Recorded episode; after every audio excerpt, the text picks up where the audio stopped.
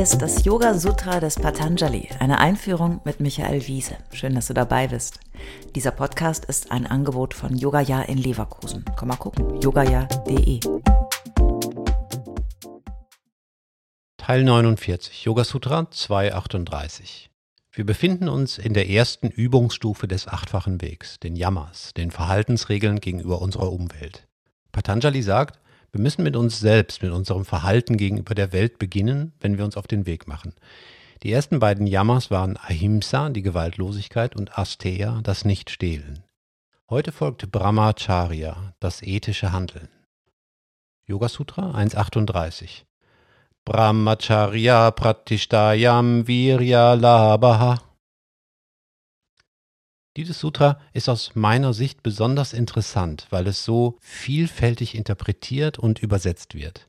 Deswegen möchte ich am Beispiel von Yoga Sutra 238 gerne zeigen, wie eben unsere jeweilige Perspektive entscheidet, was wir sehen und verstehen. Brahma heißt so viel wie das Unendliche, das Kosmische, das Allwesen, die Allseele. Charya bedeutet zu tun, zu handeln, das Handeln. Jetzt schauen wir mal auf drei Übersetzungsbeispiele. Erstens. Wird jede Handlung im Bewusstsein eines höheren Ideals ausgeführt, wird große Stärke erlangt. Zweitens. Wenn man im reinen Lebenswandel fest gegründet ist, erlangt man große Kraft. Drittens. Wer ständig und fest in sexueller Enthaltsamkeit lebt, erwirbt große Vitalität.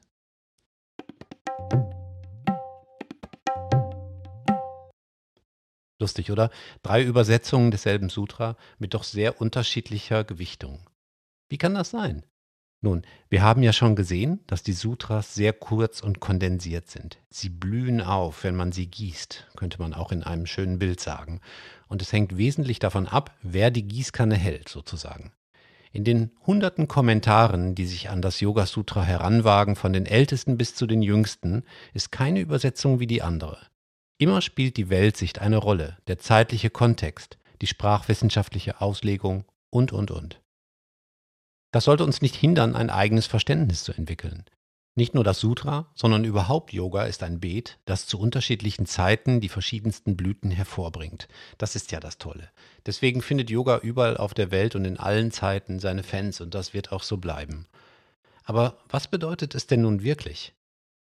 Kann man sich gar nicht darauf verlassen, was in den Büchern, in den Übersetzungen steht?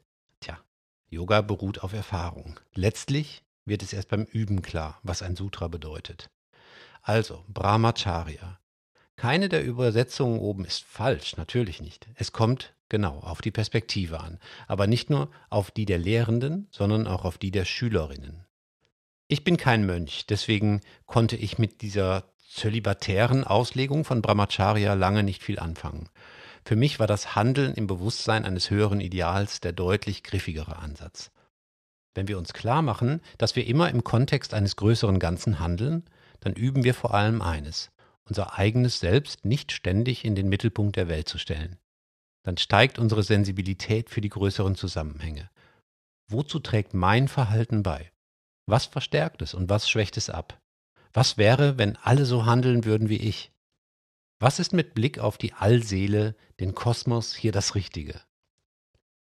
Deswegen finde ich die Bezeichnung ethisches Handeln hier so wunderbar und das ist mein modernes Verständnis dieses Sutra.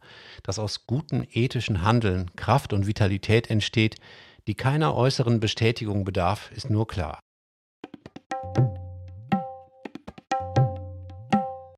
Aber was ist nun mit der Sexualität und der Enthaltsamkeit? Eigentlich ist es ja sehr einfach. Die Sexualität ist der Urtrieb allen Lebens. Sie kann zu den liebevollsten und achtsamsten Erfahrungen führen, aber auch unendliches Leid auslösen. Sexismus, Unterdrückung, Entrechtung, Entwürdigung und Ausbeutung waren schon und sind immer noch die Folgen einer maßlosen Überhöhung von Machtausübung, vor allem männlicher Machtausübung. Ethisches Verhalten in dem Sinne Leiden zu reduzieren, muss beginnen bei dem tiefsten Trieb, der uns gegeben ist. Achtsame, gewaltfreie, respektvolle und wertschätzende Sexualität ist möglicherweise überhaupt der Schlüssel für weniger Gewalt im Zusammenleben aller Menschen. Man kann das durchaus noch weiter treiben zur völligen körperlichen Entsagung und Kasteiung.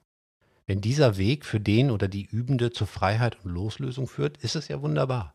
An der Haltung zu Sexualität und Geschlechterrollen kann man eigentlich oft erkennen, wie es um die Friedfertigkeit und Gerechtigkeit einer ganzen Gesellschaft steht. Die Frage, wie wir Brahmacharya übersetzen, ist damit eigentlich erledigt. Es kommt aufs Gleiche raus. Das Verhalten im Sinne eines höheren Ideals ist genau das gleiche wie sexuelle Zurückhaltung. Das ist Yoga.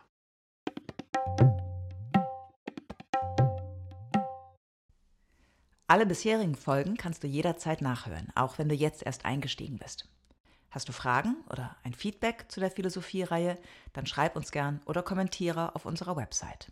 Dort findest du auch weitere Buchtipps und Empfehlungen.